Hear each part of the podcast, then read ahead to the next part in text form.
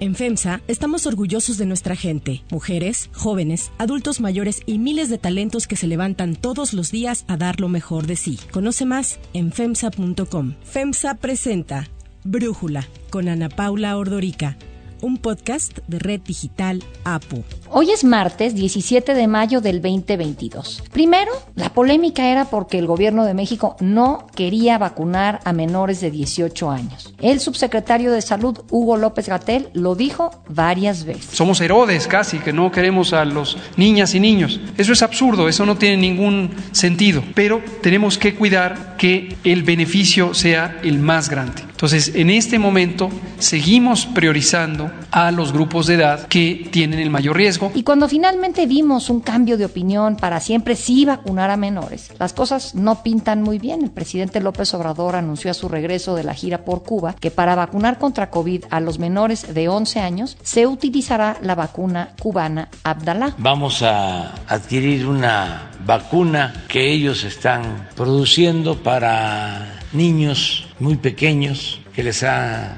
dado muy buen resultado. Son vacunas eh, para niños eh, para pequeñitos. Esto evidentemente ha despertado polémica porque realmente no se sabe nada sobre la seguridad, eficacia y calidad de la vacuna cubana. La OMS no la ha avalado y tampoco la COFEPRIS. Lo que sí sabemos de la vacuna Dala es que el Centro para el Control Estatal de Medicamentos de Cuba la aprobó desde julio del 2021 para su población y dijeron que comprobaron una eficacia del 92.28%. Venezuela incluyó a Abdalá en su campaña de vacunación de desde el verano. Y Nicaragua se sumó poco después a la lista para también vacunar a su población con esta Abdala. En México, la COFEPRIS la autorizó para adultos mayores de 18 años desde diciembre pasado, pero no se transparentó el archivo sometido a COFEPRIS y las minutas de su discusión y aprobación en adultos. Para entender qué está pasando en este tema, le agradezco a la doctora Cipatli Ayuso del Valle, miembro de la Academia Mexicana de Pediatría, platicar con nosotros. Cipatli, a ver, en México la única vacuna avalada hasta el momento para niños a partir de los 5 años es Pfizer. ¿Por qué quiere el gobierno ponerle a Abdala? Es correcto, Ana Paula, y no nada más en México, sino en la mayoría de los países del mundo la única vacuna aprobada es Pfizer. ¿Por qué no debemos de considerar Abdala o por qué no es una buena idea?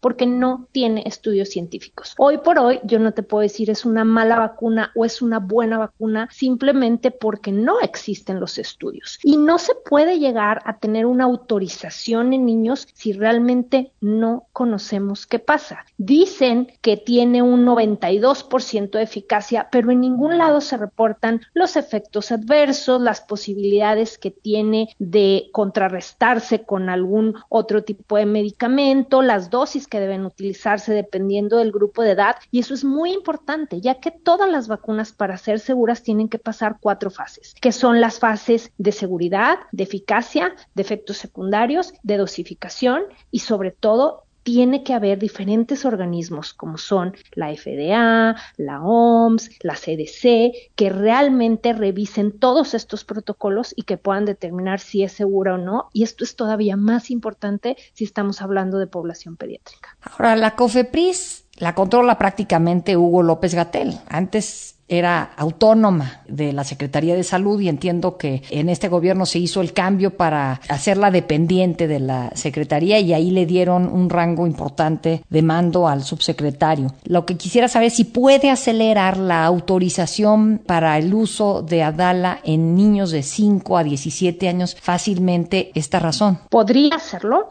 Realmente COFEPRIS no hace ningún tipo de estudio, es decir, no es un laboratorio que estudie una vacuna. Lo que hace COFEPRIS es revisar los papeles que ya han sido publicados y en base a esos papeles poder decidir si se autoriza o no. Pero aquí hay un problema, no hay papel. En ningún lado hay un estudio donde lo avale, en ningún lado hay un protocolo de investigación. Lo único que hay es un brochure, que un brochure es como un listado, como una información que el mismo Cuba lanza y dice esto es lo que pasa con mi vacuna, pero no hay un estudio científico, no ha habido un paper revisado por pares para poder hacer esta revisión, como se ha estado haciendo con otras vacunas, específicamente con Pfizer y con Moderna. Ahora, yo tengo entendido que el gobierno cubano, de las autoridades médicas encargadas de Abdallah, habían prometido someterla en enero a la Organización Mundial de la Salud. ¿Eso ya se hizo? Sí, sí se hizo meter la solicitud. Sin embargo, hay ciertos requisitos para que esta solicitud pase a la siguiente fase, que es precisamente la revisión de pruebas. No ha pasado a esta fase porque no hay estos papeles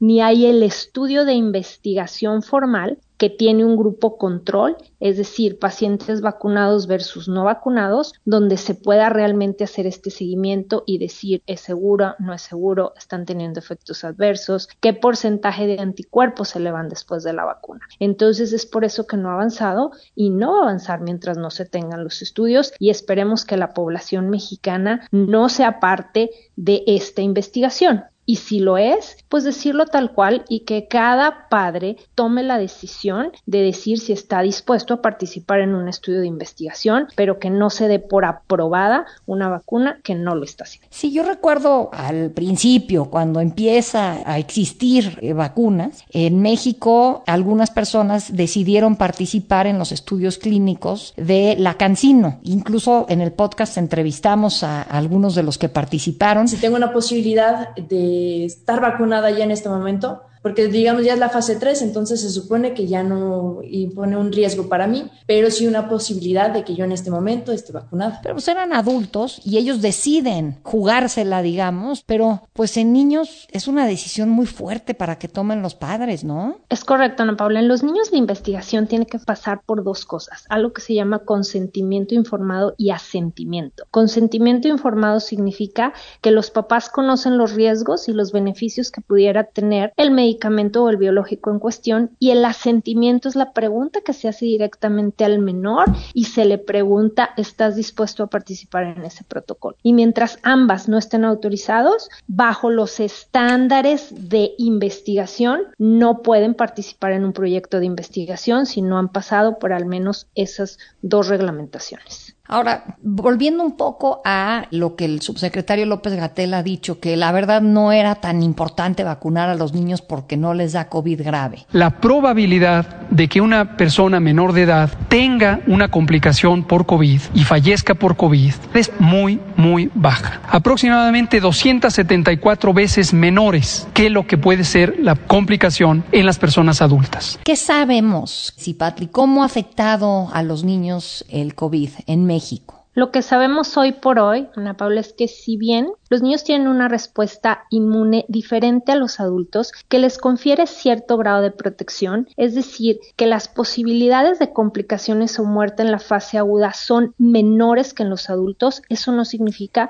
que los niños no se enfermen, no se complican y que no fallezcan, porque el número de fallecidos en México en niños por COVID agudo es alrededor de mil niños. Pero más aún, y adelantándonos otro poquito más a lo que pasa a largo plazo con los niños que padecieron Nosotros hicimos un estudio que se llama Long COVID en niños y adolescentes y encontramos que uno de cada cuatro niños desarrolla un COVID prolongado, siendo los síntomas más importantes la fatiga, alteración de la memoria, dolor de cabeza y que estos síntomas pueden llegar a durar hasta 6 a 12 meses después de haber tenido una prueba positiva por COVID. Así que el decir que el COVID es leve en los niños es un gran error. Ahora, la otra cosa que hemos estado viendo es que posiblemente este hepatitis raro que se está dando únicamente en menores de 16 años está ligado a una infección de SARS-CoV-2. ¿Tú has escuchado esto, Cipatli? Es correcto. Hemos estado haciendo mucha investigación del tema y sabemos que de los niños que se han estado reportando con esta hepatitis no especificada, el 40% está asociada con un virus que se llama adenovirus, pero hasta el 20% tiene anticuerpos positivos para COVID, es decir, que ha tenido COVID en algún momento. E incluso pensamos que una de las causas de esta hepatitis es precisamente la combinación de este adenovirus 41 con COVID y que son los niños que han tenido hepatitis fulminante o que incluso han terminado en una lista de espera para trasplante hepático. Y esto pues es importante porque ya en Nuevo León estamos reportando una sospecha de un caso. Sí, Patli, tú como pediatra recomendarías eh, que los padres utilicen, entendiendo que el COVID en menores puede ser leve, pero puede no serlo, recomendarías que pues si eso es lo que hay en México, les pongan a sus hijos esta vacuna Abdala? Es una respuesta difícil. Yo siempre voy a estar a favor de la vacunación, pero siempre y cuando sea con vacunas aprobadas. Como pediatra, yo no puedo decir que estoy a favor de la vacunación con Abdala. Sí estoy a favor de la vacunación, pero hasta la fecha del día de hoy solamente podría recomendar la vacunación con vacuna Pfizer. No puedo no recomendar Abdala, que no hay en México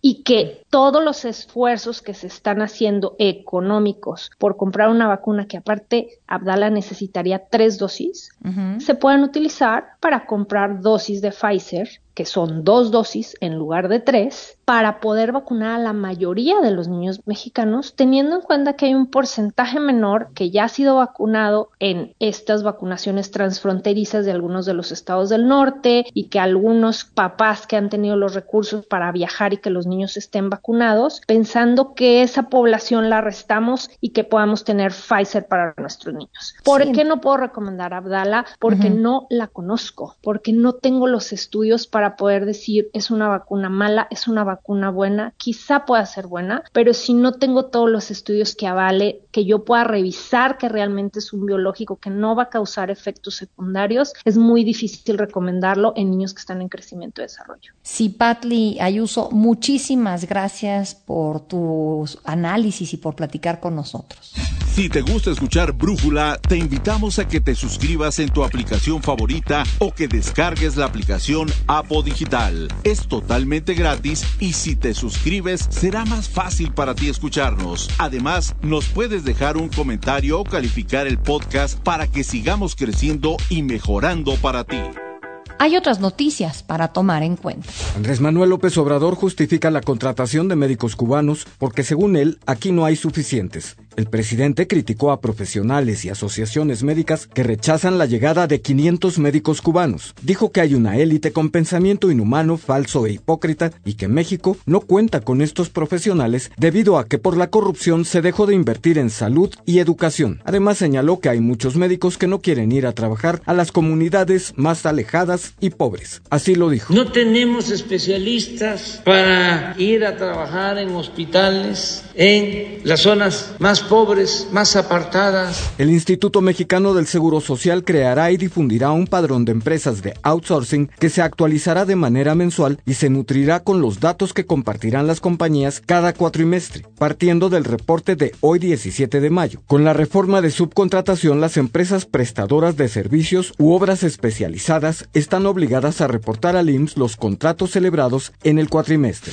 La comisión instructora citó hoy a comparecer al titular de la Fiscalía Especial en combate a la corrupción, Raúl Ramírez Castañeda, luego de iniciar el camino legal para el proceso de desafuero de la coordinadora de Morena en el Congreso del Estado, la diputada Úrsula Patricia Salazar Mojica, sobrina del presidente Andrés Manuel López Obrador. La solicitud de desafuero es para iniciar un juicio por la presunta comisión del delito de cohecho, luego de que a través de un peritaje oficial se confirmó que los audios difundidos de presuntos moches para inflar facturas sí corresponden a la diputada, aunque ella lo rechaza. Renuncian funcionarios de Semarnat entre presiones por Tren Maya. Los directores de Impacto Ambiental Juan Manuel Torres Burgos, de Calidad del Aire y Registro de Emisiones, Adolfo Sima de Villa Cervera y de Gestión Integral de Materiales y Actividades Riesgosas, Ricardo Ortiz Conde, presentaron sus renuncias a la Secretaría de Medio Ambiente y Recursos Naturales, entre presiones por avanzar en la manifestación de impacto ambiental para las obras del Tren Maya.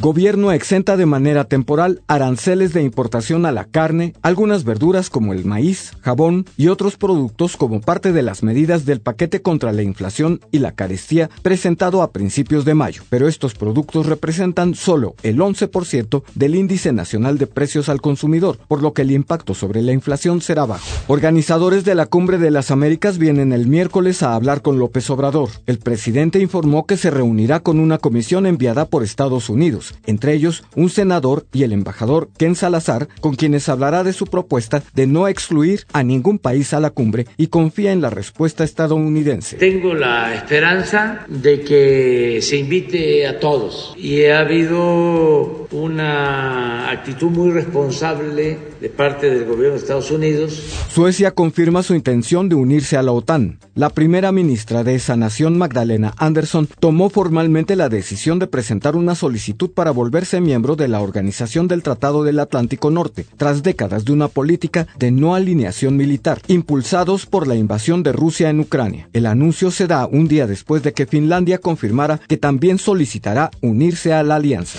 Rebrote de COVID en el mundo. Hong Kong ha impuesto estrictas medidas de distanciamiento social apegándose a la estrategia cero COVID de China. Aún así, Hong Kong podría enfrentar una sexta ola de COVID-19 dentro de dos semanas. En Nueva York, las autoridades pidieron este lunes a la población que vuelva a usar cubrebocas en todos los lugares interiores públicos y anunciaron que repartirán millones de test caseros para tratar de contener el repunte de casos de COVID. En Corea del Norte, el líder Kim Jong-un ordenó a los militares estabilizar la distribución de medicamentos para enfrentar el brote de COVID-19 se teme que la población sea más vulnerable al virus por la falta de vacunación y a campañas de autocuidado. McDonald's se va de Rusia por la invasión a Ucrania anunció este lunes que está vendiendo su empresa en Rusia por la crisis humanitaria que está causando, además de que ya no es sostenible ni consistente con los valores de McDonald's. Yo soy Ana Paula Ordorica, Brújula lo produce Batseva Feitelson, en la redacción Airam Narváez, en la coordinación y redacción Christopher Chimal y en la edición Omar Lozano. Los esperamos mañana con la información más importante del día. Oxo, Farmacias ISA, Cruz Verde, Oxo Gas, Coca-Cola FEMSA, Invera, Torrey y PTM son algunas de las muchas empresas que crean más de 245 mil empleos tan solo en México y generan valor como parte de FEMSA. FEMSA presentó Brújula con Ana Paula Ordorica, un podcast de Red Digital APO.